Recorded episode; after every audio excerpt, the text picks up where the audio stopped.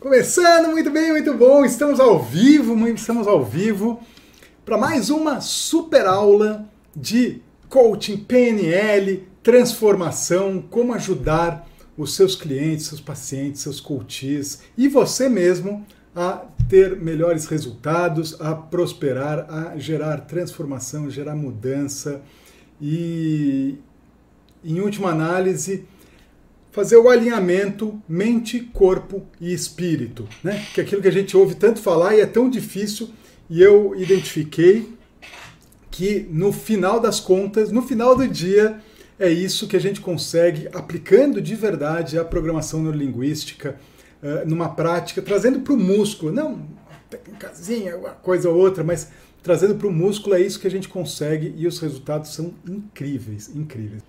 Então, vamos lá. Vamos começar.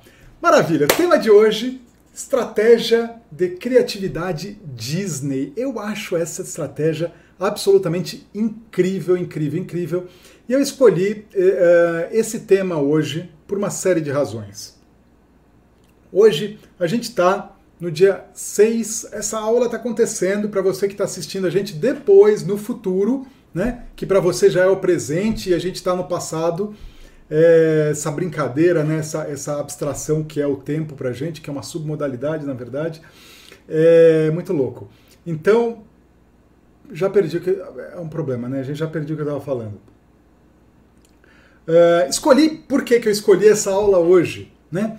Porque 6 de janeiro, 6 de janeiro, todo mundo escreveu meta. Ou pelo menos tem uma ideia do que quer fazer.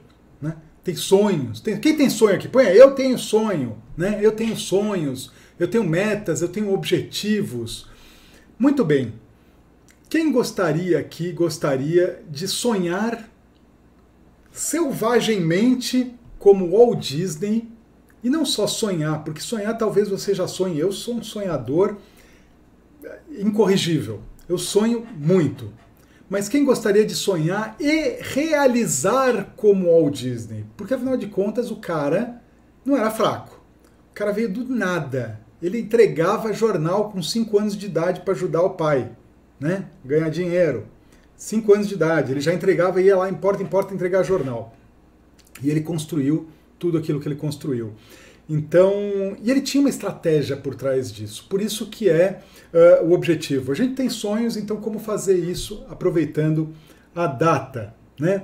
É, mas antes da gente entrar especificamente na estratégia, como que o Disney fez isso, como que a Disney, a empresa, é, é, a empresa Disney faz isso até hoje, e muita gente aplica isso, modelou e aplica isso. Né? Antes da gente entrar nisso, eu quero eu quero explicar, eu sei que tem muita gente aqui que é nova, que está me conhecendo agora, que nem sabe às vezes o que é PNL. Então vou só dar um plano de fundo aqui. Hoje a gente está falando de estratégia Disney de criatividade, mas antes da gente falar de estratégia Disney, a gente vai falar de, rapidamente de PNL. O que é PNL? O que é PNL? Várias definições, mas uma delas é o estudo da excelência humana. Olha só que beleza. O estudo da excelência humana. Ou seja, é, a PNL, dentro do campo da programação neurolinguística, a gente está preocupado em entender como as pessoas excelentes se tornaram excelentes, ou o que elas fazem para ser excelentes. A gente está preocupado sempre com uma, uma postura muito pragmática uma atitude pragmática no sentido de eu quero resultados, eu quero resultados positivos, eu quero saber o que funciona, eu não quero saber o que não funciona. Né? É, é, eu não quero entender, ora, não funcionou, por que não funcionou, não estou preocupado com isso, eu estou preocupado em o que, que eu faço para funcionar. Oh, aquele cara lá teve resultado, como eu posso ter o mesmo resultado que ele? Deixa eu aprender com ele. Isso é a programação neurolinguística, né? uma, uma forma de enxergar a programação neurolinguística. E é exatamente isso que a gente está vendo hoje. Né? Então, PNL, uma outra definição que eu adoro, uma definição do Bandler. Então, PNL é, e aqui vai, vou, não, uma atitude, uma atitude com uma, então vou até pôr atitude em maiúsculo, atitude, que é importante, com uma metodologia. Ih, caramba, fiz besteira. Com uma metodologia que deixa um rastro de técnicas. Então, PNL é uma atitude com uma metodologia que deixa um rastro de técnicas. O que quer dizer isso? Atitude. Atitude é o quê? É um, eu defino atitude como um conjunto de comportamentos que resultam. Né? Comportamento não é, é, o que você faz, é a forma como você, a sua fisiologia, a forma como você se porta, como você se movimenta, é, que, que, que, que resulta dos seus pensamentos, do seu estado emocional e da qualidade dos seus pensamentos, das suas crenças, valores, dos seus, das decisões que você tomou no passado, das experiências que você teve, tudo isso, essa programação interna vai determinar a sua atitude, a forma como você enxerga o mundo. Metaprogramas, tudo isso, programação interna. Então, como você se porta no mundo, como você interpreta o mundo, como você percebe o mundo, é, é, é a sua atitude. Né? Você já deve ter ouvido falar assim: ah, esse cara tem atitude. Né? Normalmente a gente usa o termo atitude como algo legal, bacana. Essa pessoa é uma pessoa de atitude, uma pessoa determinada, decisiva, assertiva. Né? Mas a atitude pode não ter a atitude do perdedor, aquele cara que já ah, não, já, ó céu, ó, o Harvey, ó céu, ó vida, é uma atitude de perdedor. Existe a atitude do vencedor, da pessoa que vence. Então, atitude é um, um conjunto, né, um conjunto de crenças, valores, de programação que vai gerar comportamentos mais. É, um determinado tipo de comportamento. Então a atitude da PNL ela é muito retratada no, no, no início da PNL, quando os, os Bandler, Grinder, Puselic e uma galera muito forte que estava experimentando. Então, os traços da, da, das principais características da atitude da PNL original, lá da década de 70, são dois principais traços. Um era curiosidade. Eles estavam, hum, tô curioso para saber como esse cara fez isso. Como esse cara que tem resultados incríveis, olha aqui, como esse cara que é excelente, né, estudo da excelência humana, ele, o que, que ele faz? Eu estou muito curioso para saber como ele faz isso. Percebe? Essa é uma atitude, curiosidade. Curiosidade, experimentação. Deixa eu testar, deixa eu experimentar, deixa eu ver se é isso, né? E se não for, tá tudo bem, tá tudo bem. E um pouquinho, uma pitada de arrogância, né? Uma arrogância que quebra os padrões antigos, uma arrogância no sentido de eu não tô nem aí para o que dizem, não tô nem aí para o que falam, para o status quo. Eu quero saber o que funciona e se funcionar, é isso que eu vou usar. Então, uma arrogância no sentido de quebrar o padrão do, do status quo e buscar um compromisso maior com o que funciona, com resultados. Então, essa é a atitude da programação linguística, uma atitude de experimentar, uma atitude de não existe fracasso, só existe feedback. É, é, a atitude da PNL ela é muito retratada pelos pressupostos da PNL. Não é o tema de hoje, mas é muito retratada pelos pressupostos. Então, é uma atitude com uma metodologia. E a metodologia o que, que é? Metodologia. Metodologia igual a modelagem. Modelagem. Eu podia ter posto aqui atitude também. Então, atitude. Curiosidade mais experimentação mais arrogância. Arrogância no sentido de, no sentido positivo aqui da palavra, é, no sentido de quebrar o status quo, tá?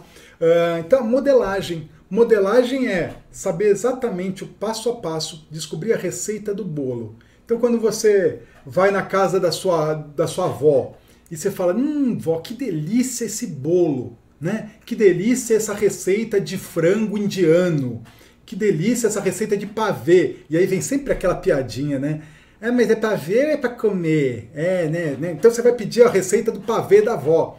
E aí ela vai te falar: olha, é assim que você faz. Olha, então você primeiro faz isso, junta o creme de leite com açúcar e não sei o que, aí você faz uma camada. Ela vai te dar um passo a passo de como fazer aquele pavê. A partir do momento que você tem essa, esse modelo, esse passo a passo, essa estratégia de fazer pavê, você se torna capaz de replicar o mesmo resultado, ou seja, o pavê.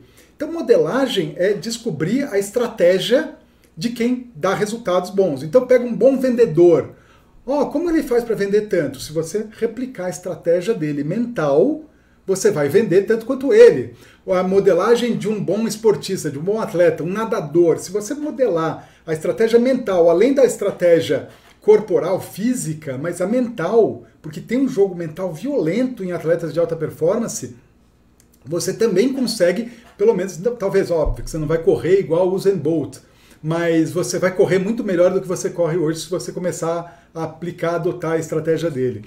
Da mesma forma, grandes terapeutas, que foi onde iniciou a PNL, né? modelagem de grandes terapeutas. Fritz Perls, da, da Gestalt Terapia, Virginia Satir, da terapia familiar sistêmica, e Milton Erickson, os três primeiros que foram a, a base fundamental da programação neurolinguística.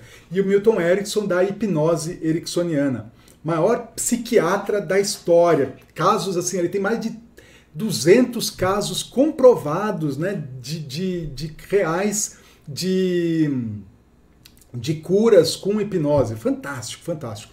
Então, a metodologia modelagem, que deixa um rastro de técnicas. E o que a gente vai ver aqui é uma das técnicas. Então, técnicas. Técnicas é o que a gente tem na PNL. Eu, eu acho um erro no meu mapa. É, PNL não é um conjunto de técnicas, PNL não é uma caixa de ferramentas. PNL tem um conjunto de técnicas, estratégia de criatividade Disney é uma delas. Né? Tem inúmeras técnicas, mas ela é muito mais do que isso. Muito mais do que isso. Né? E a gente desenvolve técnicas. É, é, quando você aprende as técnicas que já tem, né? Você parte de uma base. Aquela história do, do cheguei onde cheguei porque me apoiei no ombro de gigantes, né? Então a gente se apoia no ombro de gigantes, Bandler, Grinder, Pucelik, Diltz, Judite e vários grandes nomes da PNL, junto com outros grandes, e eles mesmos se basearam em grandes nomes da, da psicoterapia, da, da, do, do, da cibernética, da, de todas as áreas, de grandes áreas, né, grandes áreas do conhecimento, para desenvolver as técnicas deles. Muito bem. Então as técnicas são só é, um substrato. Substrato. Tá certo isso? Substrato. É resíduo. Vamos por resíduo da prática. Da PNL. É, um resíduo, é o residual é o que sobra, né? A gente usa isso, mas ela é residual. Eu gosto de, de eu sempre bato com meus alunos muito na atitude.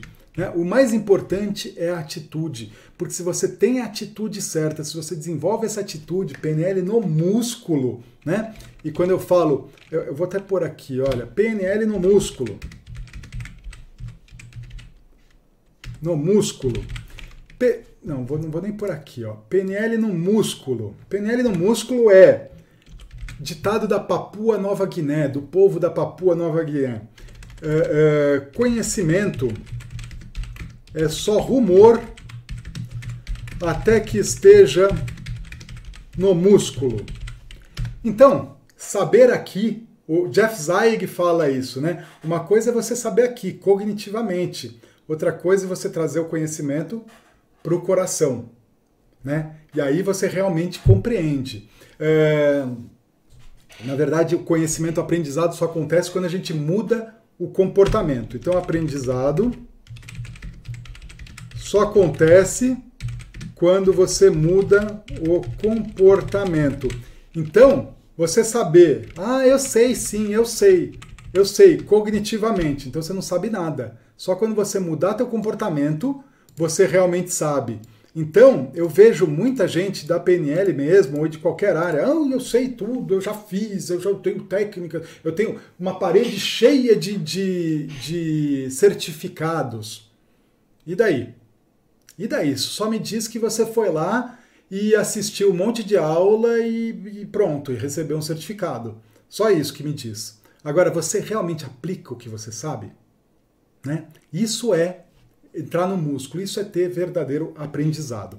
Muito bem, então, uh, uh, o que gente, tudo isso para falar que a PNL, a P, o que a gente vai falar hoje, a estratégia Disney, é só um, uma técnica, é só um resíduo né, que partiu da modelagem de feita por Robert Diltz, uh, que é o criador da, da a cabeça da PNL de terceira geração, né? A PNL que é, resolveu incorporar o mente Primeira geração, mente cognitiva, primeira geração da PNL. Segunda geração da PNL, mente e corpo. Descobriram, ó, oh, né? Não existe só uma mente, existe um corpo. Eu mudo o corpo, minha mente muda, eu mudo a mente, reflete no corpo. Ó, oh, isso aqui é um sistema único, é um sistema integrado, né? Mexe numa parte, a outra parte mexe junto. Isso é um conceito que vem da cibernética, de, de Gregory Bateson, né? Aí vem o Diltz e fala assim, oh, não, peraí, Existe mais do que isso. Existe a mente, existe o corpo e existe um campo em volta. Existem outras pessoas, outras pessoas mudam. Isso afeta a mim também, né? Isso afeta a mim também. E aí a gente vai mais além, o, o Diltz já fala um pouco disso também. Existe um campo energético, existe um campo espiritual aqui no qual a gente faz, do qual a gente faz parte. E quando a gente muda aqui, muda todo esse campo, e quando a gente faz alguma coisa para o campo, isso reflete na gente também. Então, uh, uh, a estratégia Disney de criatividade foi modelada né, por Robert Diltz. Se vocês quiserem saber mais sobre isso, saber mais a fundo sobre essa estratégia, vocês podem pegar o livro do Diltz. Aqui, será que vai dar para ver? a estratégia da genialidade. Percebe aqui, o Dietz ele fez um trabalho muito bacana modelando né, grandes gênios da, da atualidade, da história. Walt Disney foi um deles, ele modelou Mozart, modelou Aristóteles, modelou Albert Einstein, modelou Sherlock Holmes. Olha que louco, né? Modelagem de Sherlock Holmes. Pô, mas como é que vai modelar o Holmes? Né? Sherlock Holmes é um personagem fictício. Não, mas ele conseguiu modelar o processo de pensamento. Ora, se eu pensar como Sherlock Holmes, eu vou conseguir é, é, deduzir várias coisas. Então, é, é, tem esse livro aqui que é muito bacana, que disseca a estratégia do Disney. Né? Muito bom. Uh, falando pra caramba aqui, nem comecei a entrar no assunto, mas antes da gente começar, eu já quero falar que quem ficar até o final aqui, fica comigo até o final, porque como sempre, eu vou dar um presente para vocês, tá? E não vai ser só esse esqueminha da aula. Eu tenho um presente muito bacana, eu tenho certeza que você vai gostar, tá bom? Muito bacana. Então, fica aqui comigo. Lembrete aqui, deixa seu joinha aí, dá, dá sua curtida. Se você ainda não está inscrito no meu canal do YouTube, se inscreve. Vai lá, clica no botãozinho vermelho, se inscreve no canal. Ó, eu estou monitorando aqui as curtidas, hein? Se não tiver curtida, eu não vou dar mais aula. Ah, não, mentira, mentira, eu vou dar aula sim. Mas vai ser muito legal, vou ficar muito grato por isso. Deixa eu ver só os comentários. Ah, muito bom, muito bom. Muitas metas, muitos sonhos. Maravilha. Então vamos entrar na estratégia Disney. Como que o Disney ele conseguiu realizar tudo isso? Muito bem, muito bom molhar o bico aqui. Disney era um cara genial. A infância dele foi muito difícil, né? Eu gosto de contar a história sempre. É, a infância dele foi muito difícil. Ele, com 5 anos de idade, família humilde, muito simples, ele ajudava o pai uh, entregando jornal. E ele conta que, com 5 anos de idade, ele estava entregando jornal e aí ele passou na frente do cinema e ele olhou o cinema e estava tendo uma animação. Era um curta-metragem de animação. E ele parou de entregar jornal e entrou no cinema. Ele, era, ele ficou fascinado por aquela ideia, né? Animação, desenho mesmo, em animação, preto e branco, obviamente, muito, né, muito antigo. E ele entrou. A hora que ele chegou em casa, com 5 anos de idade, ele tomou uma surra memorável, ele nunca mais esqueceu a surra que ele tomou do pai. O pai dele era muito severo, muito duro. Né?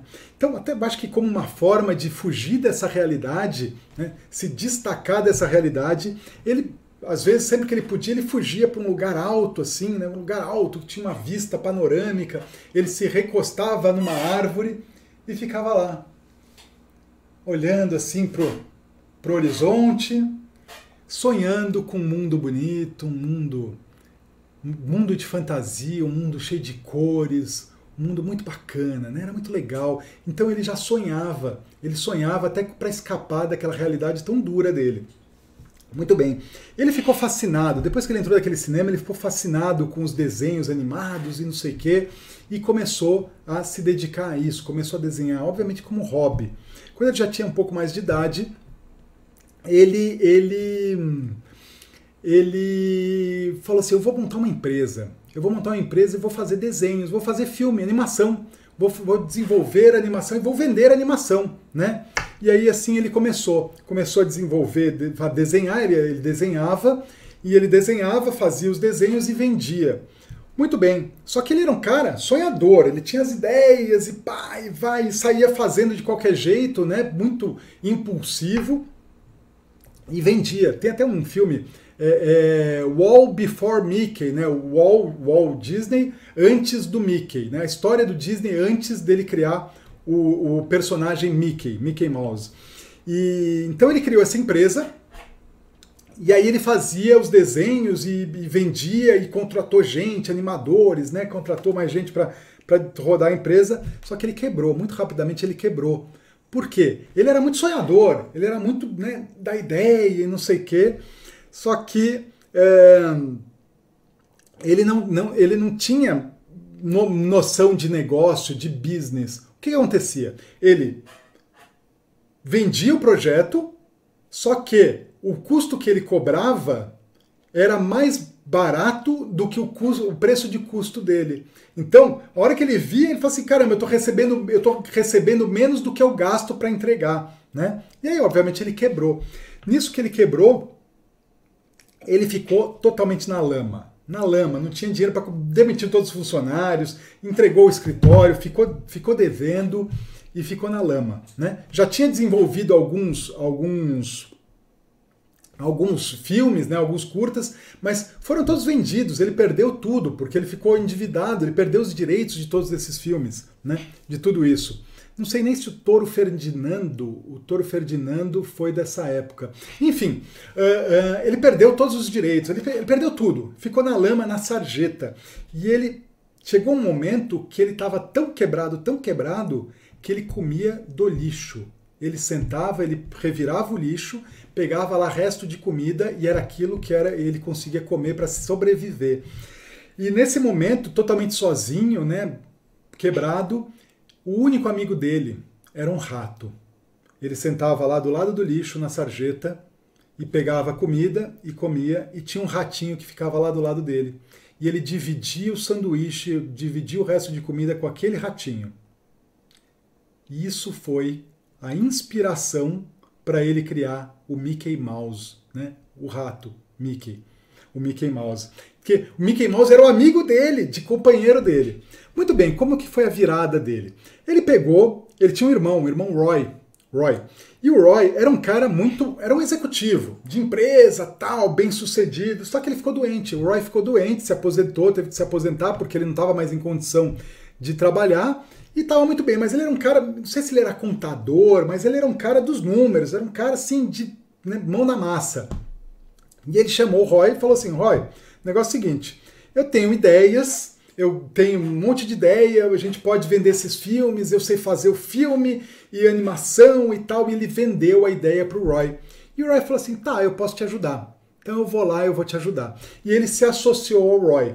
E aí ele se associou ao Roy e eles montaram a empresa. E aí o Roy falou assim: não, peraí, mas agora deixa comigo que eu vou controlar os custos. Antes de vender, eu vou junto com você para saber por quanto a gente vai vender, para garantir que a gente vai ter lucro. Né? Eu vou controlar aqui para ver que uh, as coisas não vão sair do controle, porque é muito louco. O, o, o sonhador ele viaja na maionese e dane-se como que vai executar. Né? O sonhador sonha, não tem limite. O Roy já era, já punha um freio e falava assim, tá bom, como que a gente vai fazer isso? Tá, você tem essa visão maluca, tá bom, mas e aí? Como é que a gente vai fazer isso? Né? E aí, então, o Roy pegava aquele sonho do Disney, do Wall, pegava e fazia um plano, né? Um, um projeto. E ele chegava aquele projeto e falava assim, tá bom, mas agora a gente precisa de dinheiro. A gente precisa de dinheiro para executar isso. A gente precisa de dinheiro, precisa contratar, precisa é, alugar um escritório, precisa comprar mesa, cadeira, material, precisa contratar gente, enfim. Precisa de dinheiro. Então ele traçava um plano, ele fazia um projeto, e aí iam no banco. Ele chegava no banco, o banqueiro falava assim: hum, deixa eu ver isso aqui.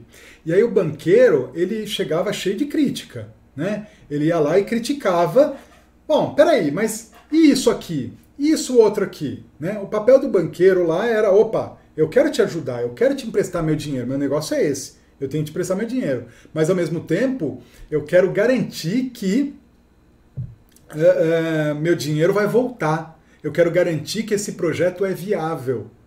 Então, o banqueiro ia lá, fazia um monte de apontamentos no projeto e falava assim: não, isso aqui, ó, se você mudar isso, isso e isso, muda essas, esses pontos aqui de atenção e volta para cá que a gente conversa de novo. E aí, muito bem, eles voltavam, né? E aí o, Walt Disney ficava assim, caramba, mas como é que eu vou fazer isso diferente? Tá, eu posso fazer isso, eu posso fazer aquilo, eu posso fazer aquilo outro, tal. E aí ele tinha grandes ideias, ideias de como resolver aquelas perguntas que o banqueiro fez. E aí ele chegava com as ideias todas para o Roy. E o Roy falava assim: tá bom, mas peraí, deixa eu ver. Deixa eu pôr isso aqui no plano, deixa eu fazer o passo a passo disso, deixa eu reestruturar esse plano. E aí eles voltavam no banco. Voltavam no banco e mostravam um novo plano, plano, né, uma versão melhorada do plano. E o banqueiro olhava assim, tá, melhorou, mas ainda eu acho que falta isso, isso e isso. E aí eles voltavam para casa, e aí o Wall ficava assim, tá, mas e aí como é que eu vou fazer isso? Então isso, isso, aquilo, outro, não sei o quê. E aí ele tinha ideia, sonhava uma ideia, devolvia para o Roy, o Roy punha no papel e voltavam no banco e ficavam rodando isso até que o banqueiro falasse assim: tá legal, eu acho que agora tá bom, vou te emprestar o dinheiro, toma aqui. E aí o plano rodava. Então, basicamente, assim que começou a Walt Disney, né, a Disney, a empresa, a empresa Disney, fazendo esse movimento. É, é, curiosamente, percebe que dentro dessa estratégia ele tinha três papéis, são três papéis importantes aqui. E, e, e aqui, ó, três papéis. Três papéis importantes dentro da estratégia Disney. Né? O Disney no começo ele era muito mais sonhador, faltava esses outros lados, mas com o tempo ele foi desenvolvendo esses outros papéis, esses outros lados, essas outras personalidades, né? Então o Disney era um sonhador, o sonhador, né? Ele viaja na maionese, viaja na maionese, tá lá tranquilão, ah, beleza, tal. O Roy, ele era um cara realista.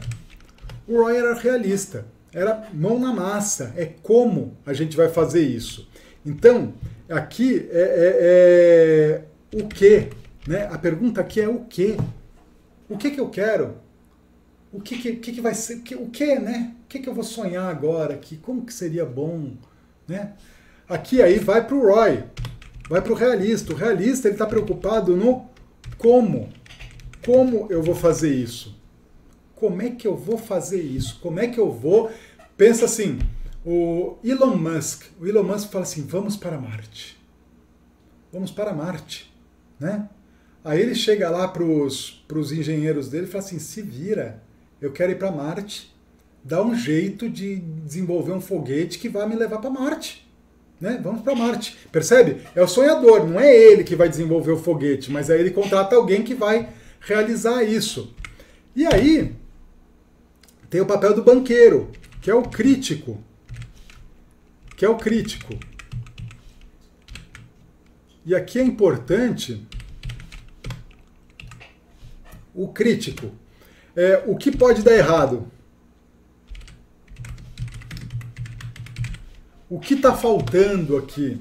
Né? O que pode dar errado? O que está faltando? Então tem o papel do banqueiro. É, é interessante isso. É, é, o pessoal, a turma lá da, da, que trabalha na Disney ou que conheceu, trabalhou com o Walt Disney, eles contam que o Disney, o próprio Wall, ele tinha três, é, ele era três pessoas em um, né? Eles falam assim: ah, a gente tinha uma reunião com ele, a gente nunca sabia quem ia aparecer na reunião. Se era o sonhador, se era o realista ou se era o crítico. Né? Cada hora ele desenvolveu esses papéis e cada hora ele era um deles. Percebe uma coisa? Percebe uma coisa? É, deixa, deixa eu. Percebe o seguinte: sujeito que é só sonhador, tá? É, deixa eu ver. Importância.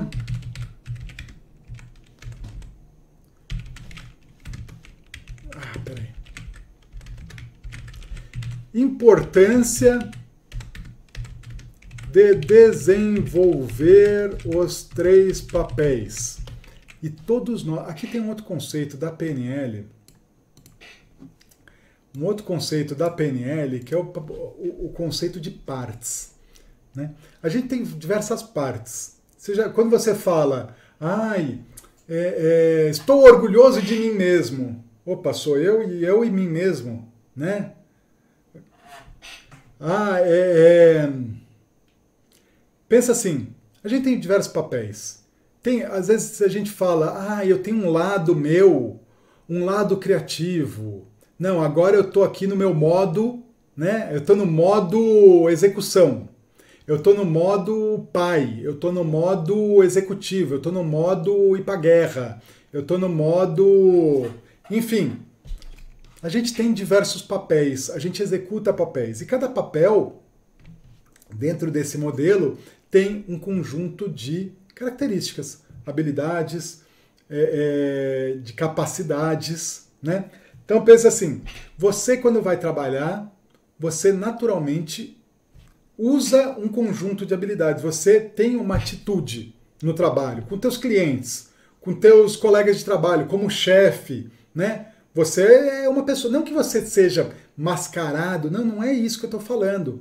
Mas a gente assume uma personalidade, a gente assume um papel e lá a gente é de um jeito, a gente se comporta de uma forma, a gente tem certos comportamentos, tem certas crenças, tem uma identidade, né? Aí chega em casa, a gente adota uma outra postura, uma outra identidade. E essa identidade tem outros valores, outras crenças, outros comportamentos, outras habilidades. Então é importante ter isso aqui.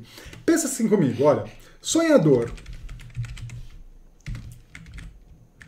Sonhador sem o realista e sem o crítico. Se, se, você tem só o papel do sonhador, que era o caso do, do Walt Disney no começo, ele era só sonhador, mas ele faltava essa coisa de, de faltava essa coisa de mão na massa, de planejar, né, de, de, executar o plano, de ter passo a passo, e faltava essa coisa do crítico de olhar e falar assim, não, aqui não, aqui sim, aqui até onde vai dar, não sei o quê. Faltava isso. Então o sonhador, que só é sonhador, ele é um lunático. Ele é um lunático, ele viaja na maionese, é um cara fora da realidade né? Você deve conhecer alguém assim, que é sonhador, é, tem cada ideia doida, mas não sai do lugar também, fica só sonhando, só sonhando, né? Não é bom, não é bom. Imagina o realista. Deixa eu copiar isso aqui que vai ficar mais fácil. Ah, imagina o realista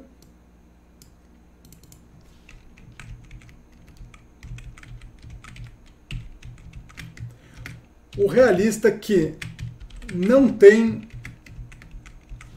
falta o sonhador e falta o crítico. O realista que não que falta o sonhador e falta o crítico. Ele é um robô. Ele é um robô, né? Ele só executa. Executa. É aquela, aquela história do aquele estereótipo do funcionário público, cara crachá, cara crachá, cara crachá, cara crachá, cara crachá, né? É um robô, ele não sabe nem o que ele está fazendo, ele só está fazendo, mandaram fazer. Estou fazendo aqui, estou executando. Né? O sonhador traz essência, traz alma para a coisa. O realista ele faz, pá, pá, pá, pá. Não sei nem o que eu estou fazendo, mas eu estou fazendo. Mandaram fazer, eu estou fazendo. Né? Então, o realista ele é bom de executar, mas ele, se está fazendo bem feito ou mal feito, tá nem aí. É um robô. Né? É um robô. Agora, O crítico.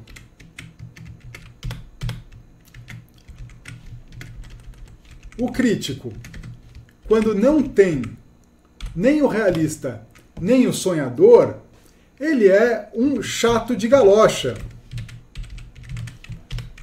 Tá certo, galocha? Tá. É um chato de galocha.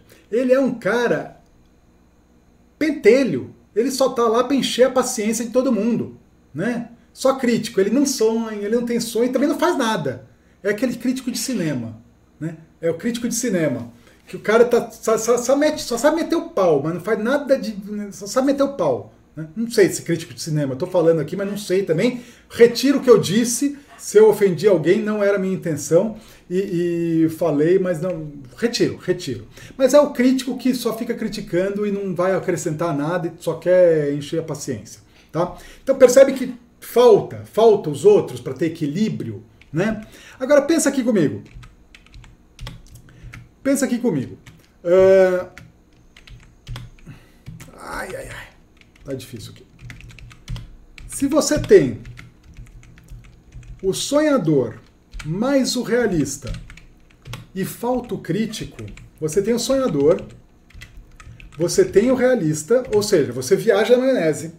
Aí você até vai lá e executa, né? Você põe a mão na massa, planeja e executa, começa a fazer mas falta o crítico, falta aquele senso de, de qualidade.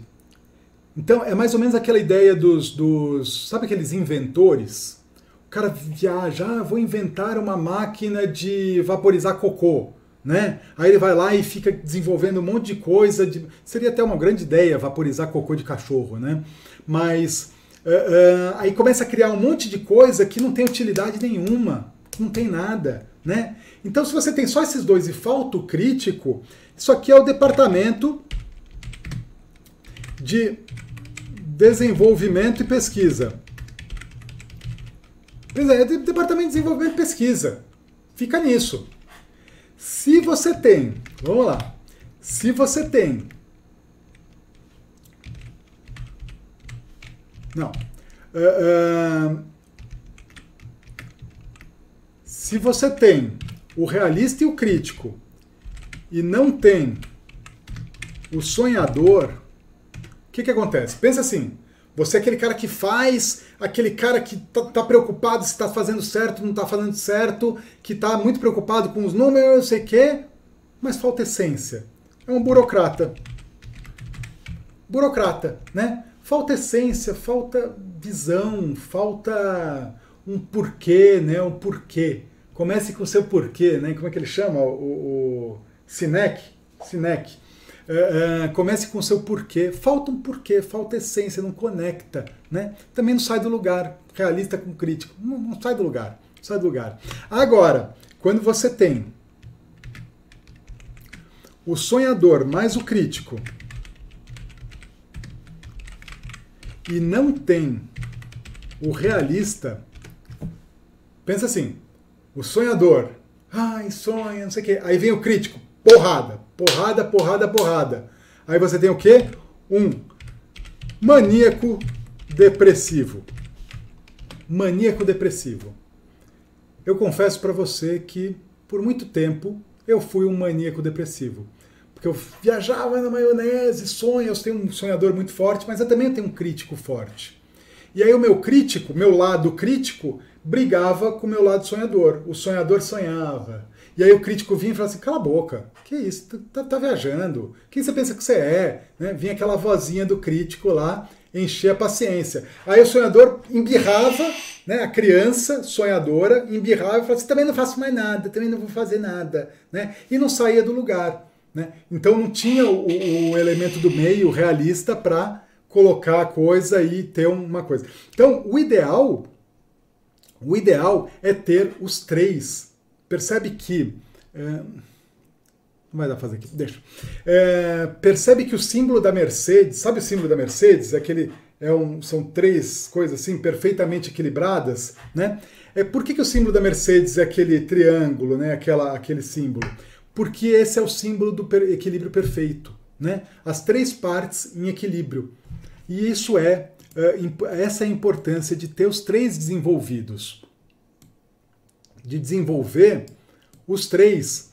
A gente tem que desenvolver o nosso lado sonhador, o nosso lado realista e o nosso lado crítico para poder executar os sonhos. Então, fala para mim agora, fala para mim agora se você esse sonho seu aí, esse sonho seu que você planejou para 2020, para o ano que vai vir, ele é só um sonho? Você está colocando realista para trabalhar? O seu realista para trabalhar? Né? Um realista é, você está planejando? Você, tá, você, tá, tem, você tem um plano passo a passo? Ou você já tomou algum passo em direção a esse sonho? Isso é importante. E aí, depois disso, e aí? Você tem um lado crítico de olhar, de observar e falar assim: hum, deixa ver. Será que está indo certo? Será que eu estou no caminho certo? É muito interessante isso. Uh... Que história, deixa eu ver aqui. A história do Disney parece a do Michael Jackson quando criança, principalmente por causa da surra que levou do pai Joseph. É, o Michael Jackson teve uma vida difícil também, hein? Ele era um gênio, mas o pai punha ele para treinar, para trabalhar, também, também. Então, vamos lá. Deixa eu pegar aqui o Pent.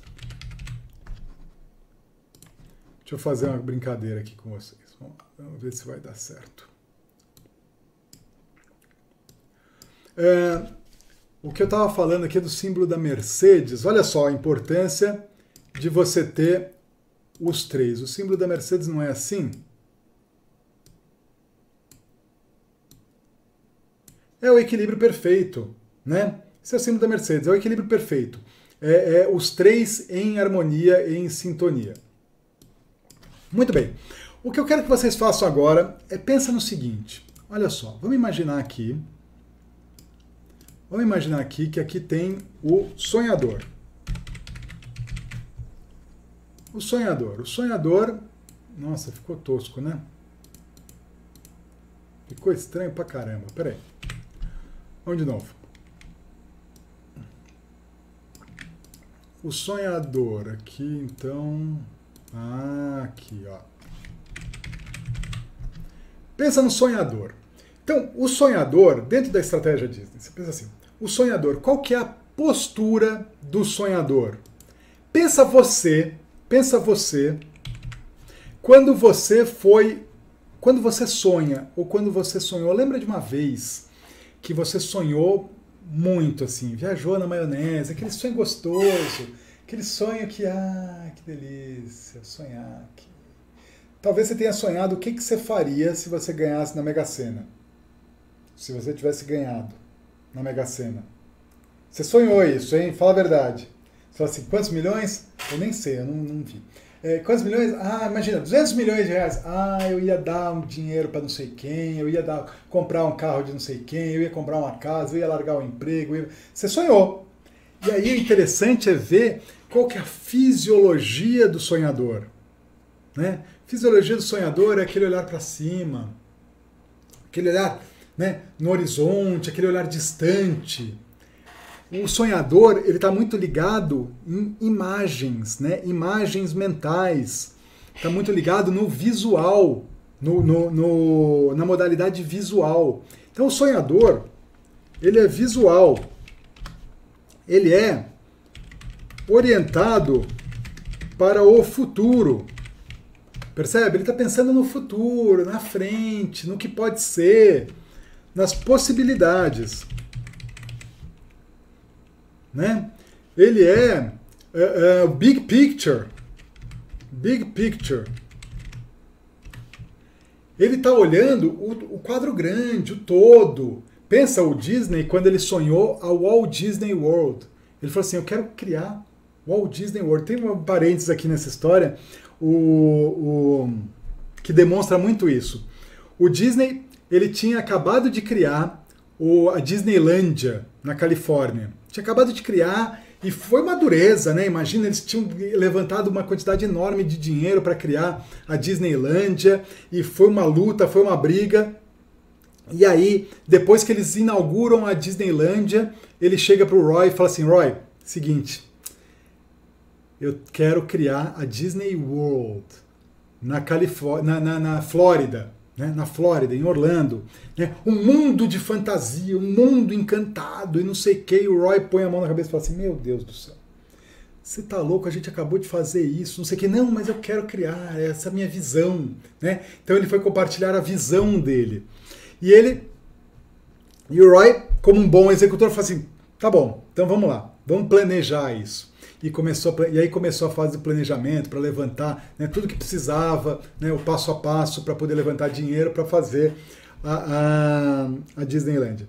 E só que durante o processo né, de visão, de sonhar com a Disneylândia, né, big picture, e efetivamente inaugurar, o Disney morreu.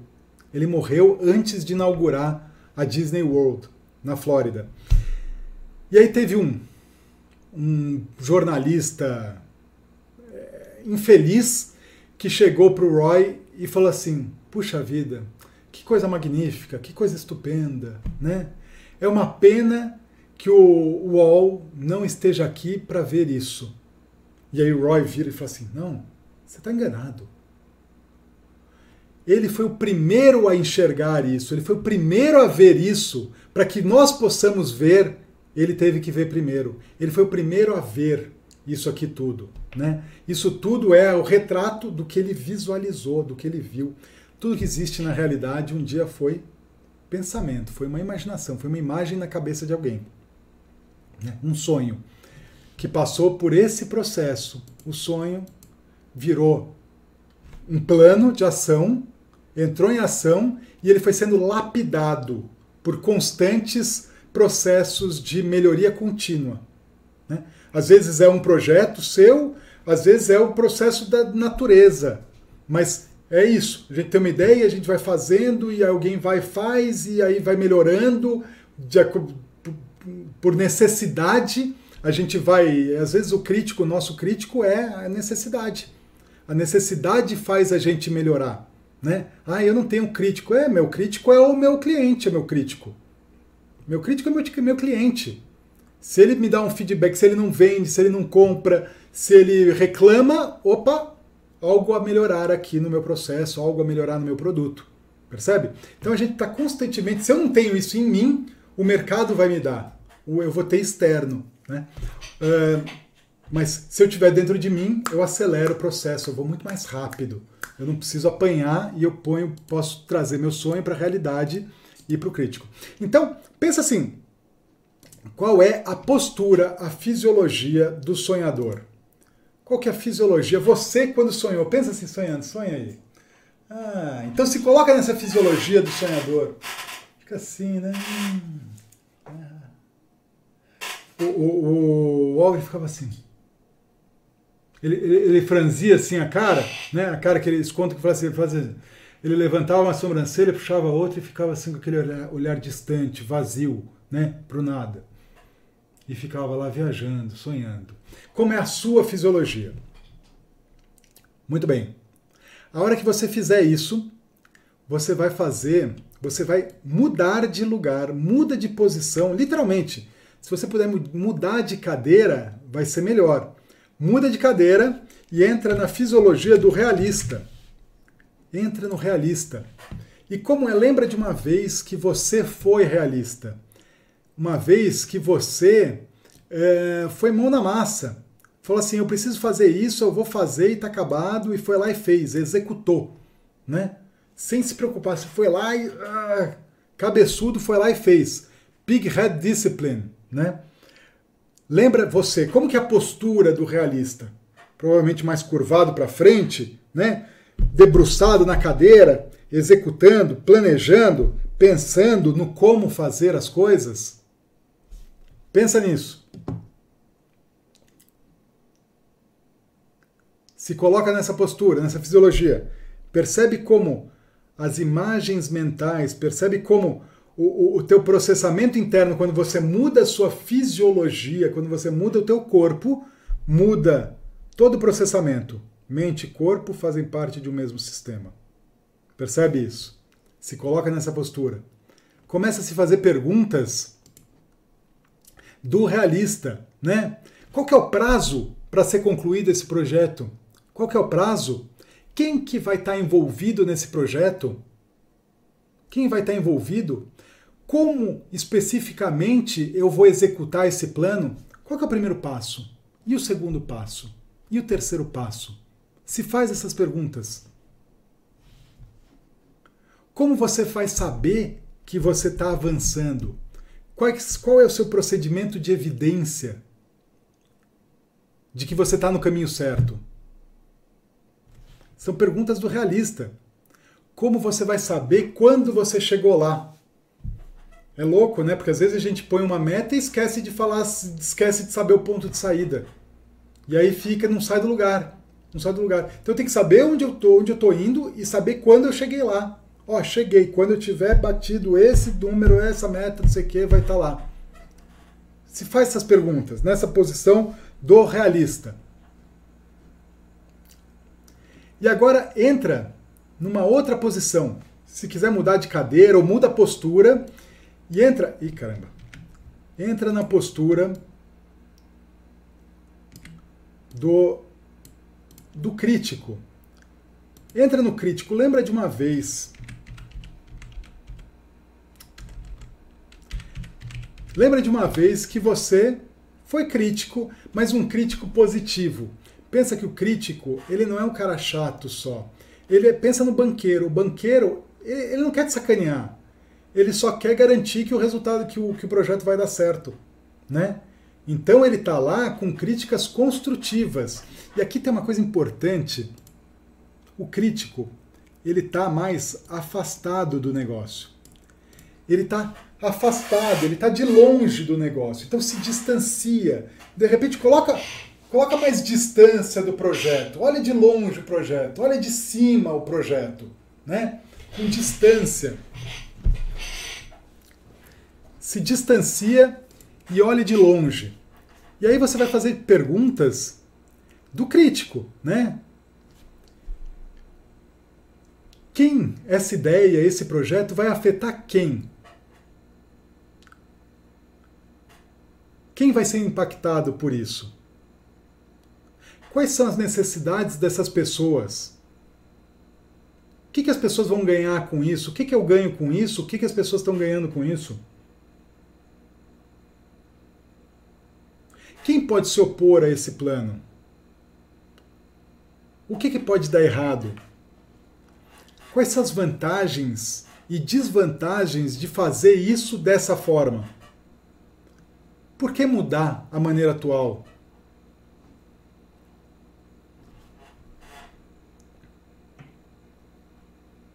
o que está faltando nesse plano? Percebe? São perguntas, perguntas, simples perguntas. E essas perguntas não estão aí para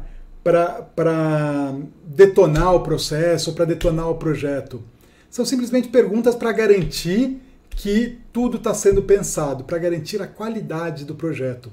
Então é importante ter uma distância entre o crítico e o sonhador. Eles têm que estar distantes. E aí o que, que acontece? Então o crítico vai fazer essas perguntas, mas o crítico não tem as respostas. Ele não tem as respostas. Por quê? O papel dele não é dar resposta, o papel dele é só observar. E aí sim ele volta e vai falar para o sonhador: Sonhador, responde essas perguntas. Tem uma história muito bacana. O, o Walt Disney, quando eles foram inaugurar um parque, um, uma atração no parque, que era, eu acho que Piratas do Caribe, alguma coisa do tipo, né? Que eram eles tinham todo o cenário, a cenografia, aquela luz meio medieval, é, é, aquelas casas, aquelas luminárias e aquele fog, né, que é o, aquela névoa, tudo isso, e as pessoas iam andando. Então eles criaram todo isso, todo o cenário, e aí na hora de, de então ele sonhou, ele viajou, né? ele sonhou que vamos criar uma coisa assim, legal, Piratas do Caribe, vamos imaginar que é Piratas do Caribe. Aí foi lá e realizaram, puseram projeto e puseram para rodar, realmente. Mas antes de abrir para o público, o que, que o UOL fez? Ele foi lá passar pela experiência de uh, entrar na atração como público. Então ele começou a entrar como um, com o olhar do público, com o olhar do crítico. E ele foi lá não apegado ao sonho e não como realista, mas observando o que estava faltando.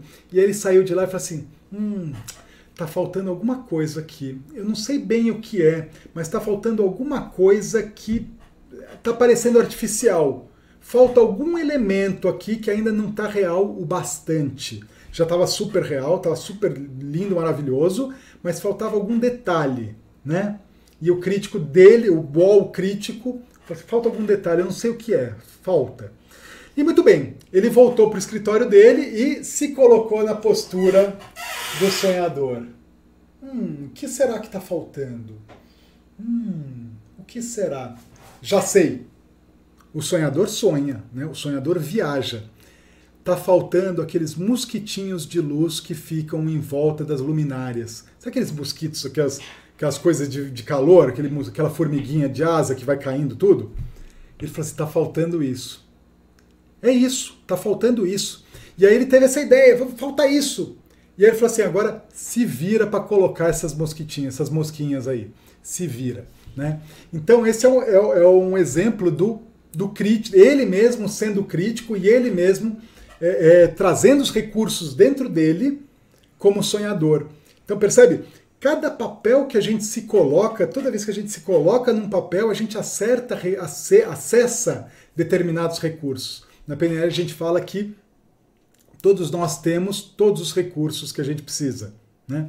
Tudo, todos nós temos todos os recursos. A questão é como acessá-los. Então, uma forma de acessar os recursos é se coloca na fisiologia. Lembra quando você acessou eles, lembra quando você uh, uh, assumiu isso, se coloca na fisiologia, você vai naturalmente trazer à tona esses recursos.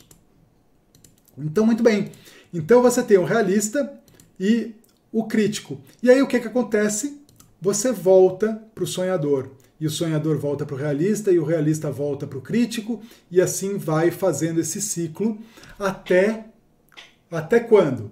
Até o crítico falar: ok, joia, tá muito legal, muito bacana, pode tocar o projeto. Percebe? É, eu vou para perguntas aqui. É, essas são essas são as três, os três papéis, as três habilidades que a gente precisa desenvolver para, para executar qualquer plano. Para executar, para transformar qualquer sonho em realidade. Qualquer sonho. Primeiro a gente precisa sonhar. Depois a gente precisa entrar em ação. E depois a gente precisa observar se o que a gente está fazendo está dando certo. Se o que a gente está fazendo tem qualidade, se vale a pena observar a ecologia disso. E aí depois do crítico, volta para o sonhador e fica girando. Se você fizer isso, você vai ver que a coisa anda num outro ritmo e é muito legal. Às vezes destrava. Eu, como eu falei, eu era eu tinha o sonhador e o crítico, faltava o realista e era um meio maníaco depressivo. Né? O crítico criticava, metia o pau, o sonhador ficava emburrado e não fazia nada, e aí o crítico metia mais o pau, e aí ficava nessa coisa, e de repente o sonhador chutava o crítico, falava assim, agora também eu vou sonhar doidado, e aí depois, enfim, altos e baixos, né? muito louco, muito louco. Vamos lá. Deixa eu ver aqui. Isso é estados de ego ou terapia de partes, muito usado na psicologia e na hipnoterapia. Jung também criou a imaginação ativa que não deixa de ser partes do ego. Márcio, legal. É isso mesmo. São partes, né? Partes do ego e a gente tem essas partes. E, é, como eu sempre falo, é, é, não é ruim ter um ego. O ego é bom, né? A questão é o ego tem que é, o ego é um péssimo mestre mas um ótimo serviçal. O ego é um péssimo mestre, mas um ótimo serviçal. A gente tem que usar o ego a nosso favor. Quando a gente está usando isso, a gente está usando a nosso favor. A gente está, vou entrar agora no papel do sonhador. Beleza, sonha aí à vontade. Agora é a vez do realista, né? Agora é a vez do crítico. Mas se você se perder nos papéis, o problema, o grande problema é você a identificação com o papel né? Eu sou isso. Não, você não é isso. Você está role-playing, né? Você está encenando isso, é, são as historinhas que a gente conta. A maior dificuldade que a gente tem, e, e eu diria até que a origem dos nossos problemas está exatamente em nos identificarmos com as historinhas que a gente conta. A gente se apega à história, a gente se apega às nossas historinhas, aquilo que a gente conta para a gente mesmo. E, e aí estão as crenças limitantes, aí está tudo, né? Eu não posso, eu não consigo, eu não mereço. Ah, mas eu sou isso, mas e se? Ah, enfim, historinhas que a gente conta, a gente se identifica com elas e aí começam todos os problemas. Mas se a gente falar assim, olha, eu tenho esses papéis, eu tenho isso, e, e mas de verdade a gente pode mudar esses papéis, a gente pode mudar as crenças, a gente pode mudar a identidade, a gente pode mudar tudo isso, né? De maneira a nos favorecer. Esse é o trabalho da reprogramação, entender isso e trabalhar de uma maneira eficaz com isso. Isso, a, a PNL é linda nisso, porque ela te permite ela pegar esses conceitos todos e manipular essas imagens, manipular essas estratégias. Quando você faz isso, aqui, primeiro, estratégia, instalar estratégias.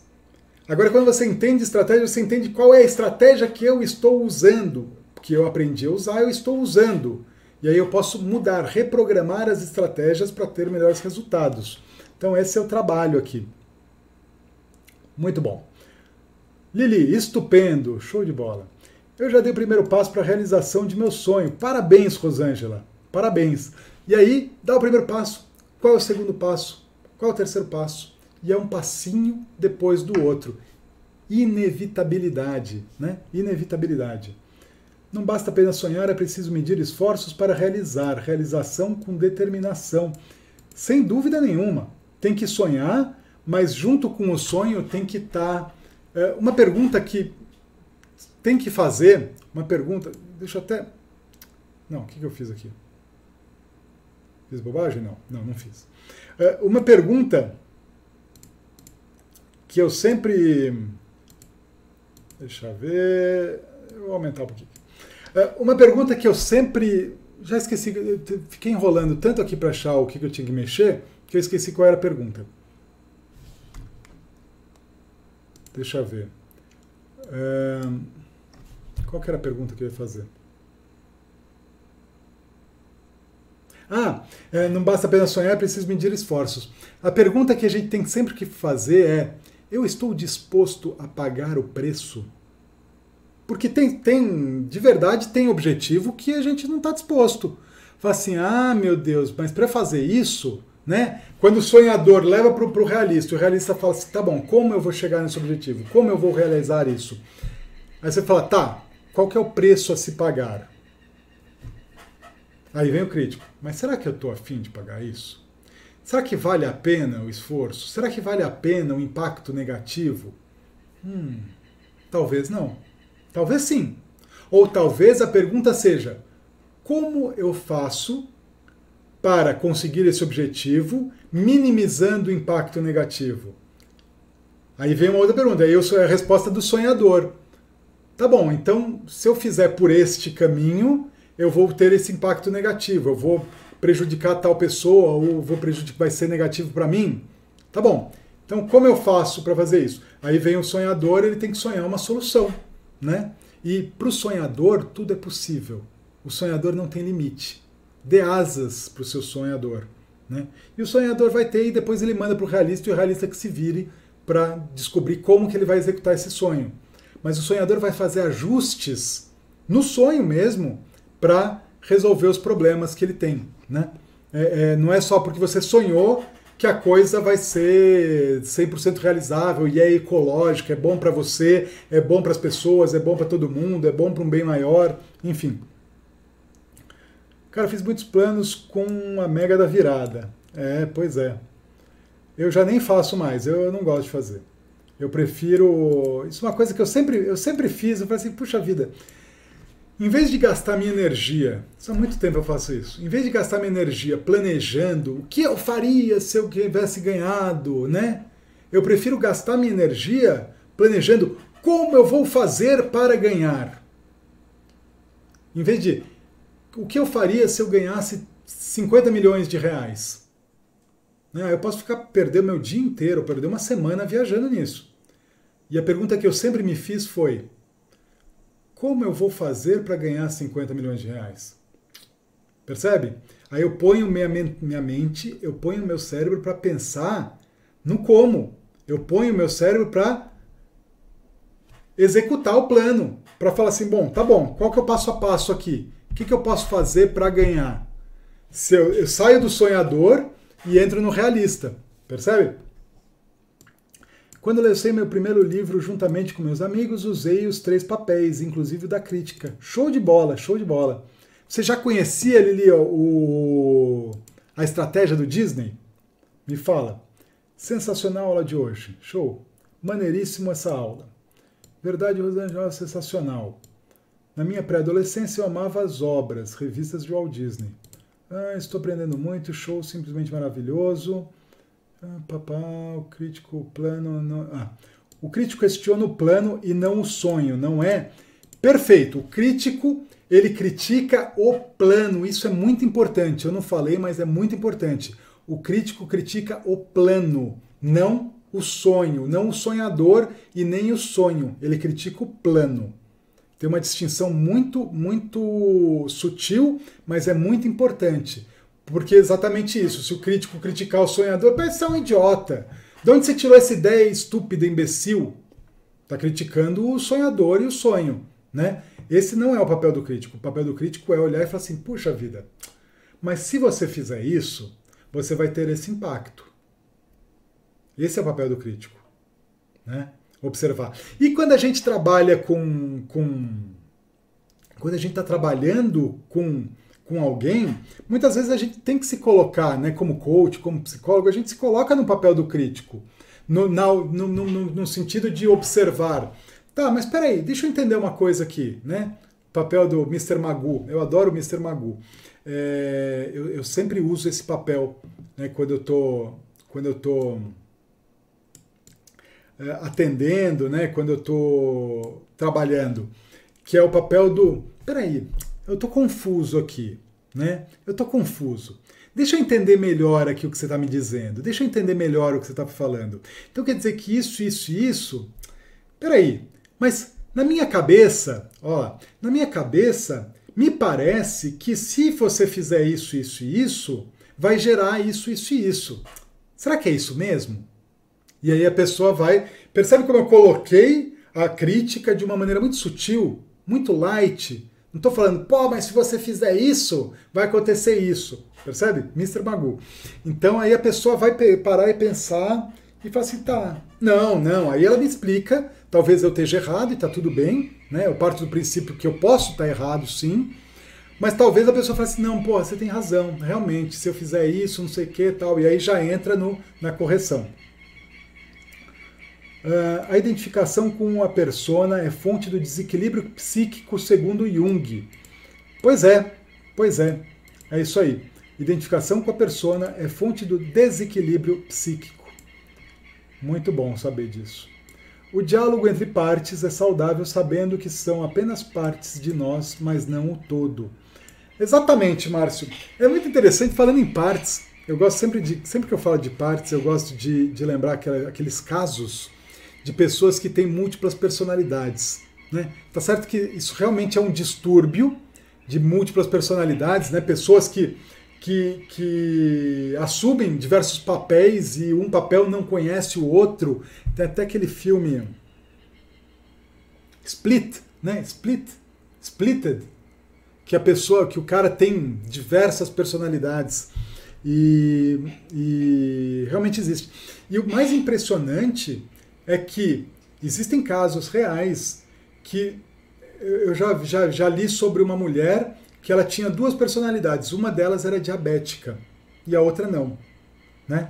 Então, quando ela assumia a personalidade diabética, ela tinha que tomar glicose, ela tinha que tomar insulina e ela desmaiava de hipoglicemia e, e realmente ela tinha, ela tinha diabetes, né? E quando ela assumia o outro papel, a outra personalidade que não era diabética, ela podia comer à vontade, que não acontecia absolutamente nada. Ou seja, o próprio organismo dela se adaptava à crença, à identidade dela, o papel dela. Olha como é louco isso, mente e corpo, né? É muito louco isso. É, tem um outro caso mais, mais radical até, que era uma mulher, que era uma pessoa que era cega em uma personalidade e na outra não. Né? Então, quando ela assumia a personalidade de cega, ela não enxergava absolutamente nada, ela era cega. E aí, quando ela assumia outra personalidade, ela voltava a enxergar. Né? É assim. Então, a nossa mente determina tudo. Né? Nossas crenças, epigenética, né? É o controle do pensamento sobre a matéria. Pensamento sobre a matéria, pensamento sobre a genética. Né? O que determina os nossos genes, a manifestação dos nossos genes, a nossa manifestação de como as nossas células vão se comportar, como as células vão se desenvolver. Nossa mente, nosso cérebro, nosso pensamento, cérebro não, pensamento. O que a gente pensa vai refletir no nosso corpo diretamente. Dare to do and the power will be given to you. É isso aí. Né? Ouse fazer e a força lhe será dada. Muito bom. Cara, tua didática é muito boa, demonstra ser uma pessoa humilde, por isso de sucesso. Pô, obrigado, Nelson. Que bacana. Legal, legal. Uh, fantástico, aprendendo muito. Top aplicar energia no foco certo. É isso aí. É energia no foco certo. A gente tem tudo o que precisa, é só saber colocar foco. Né? Um, dos pressupostos da PNL é energia flui para onde a atenção está. Né? Se a gente coloca a energia no lugar certo, energia na estratégia certa, e aqui que entra a programação linguística, instalar estratégias eficientes, estratégias que comprovadamente dão resultados. Quando a gente instala essa estratégia dentro da nossa cabeça, a gente começa a se comportar, executar aquela estratégia e começa a ter mais resultados, resultados positivos, resultados excelentes. PNL, a, o estudo da excelência humana, né? O estudo da excelência humana. Então é isso, colocar energia nisso. Não conhecia André, mas sempre tive críticas construtivas. Show de bola, Lili, que usou os três papéis para escrever o livro. Muito bacana. Parabéns, estou adorando a aula. Eu já escutei sobre a história dele. Aula maravilhosa. Pô, muito legal, muito bacana. Pessoal, então, uh, uh, estratégia Disney é incrível, é incrível. Legal? Pessoal, obrigado. Adorei, adorei estar aqui. Valeu.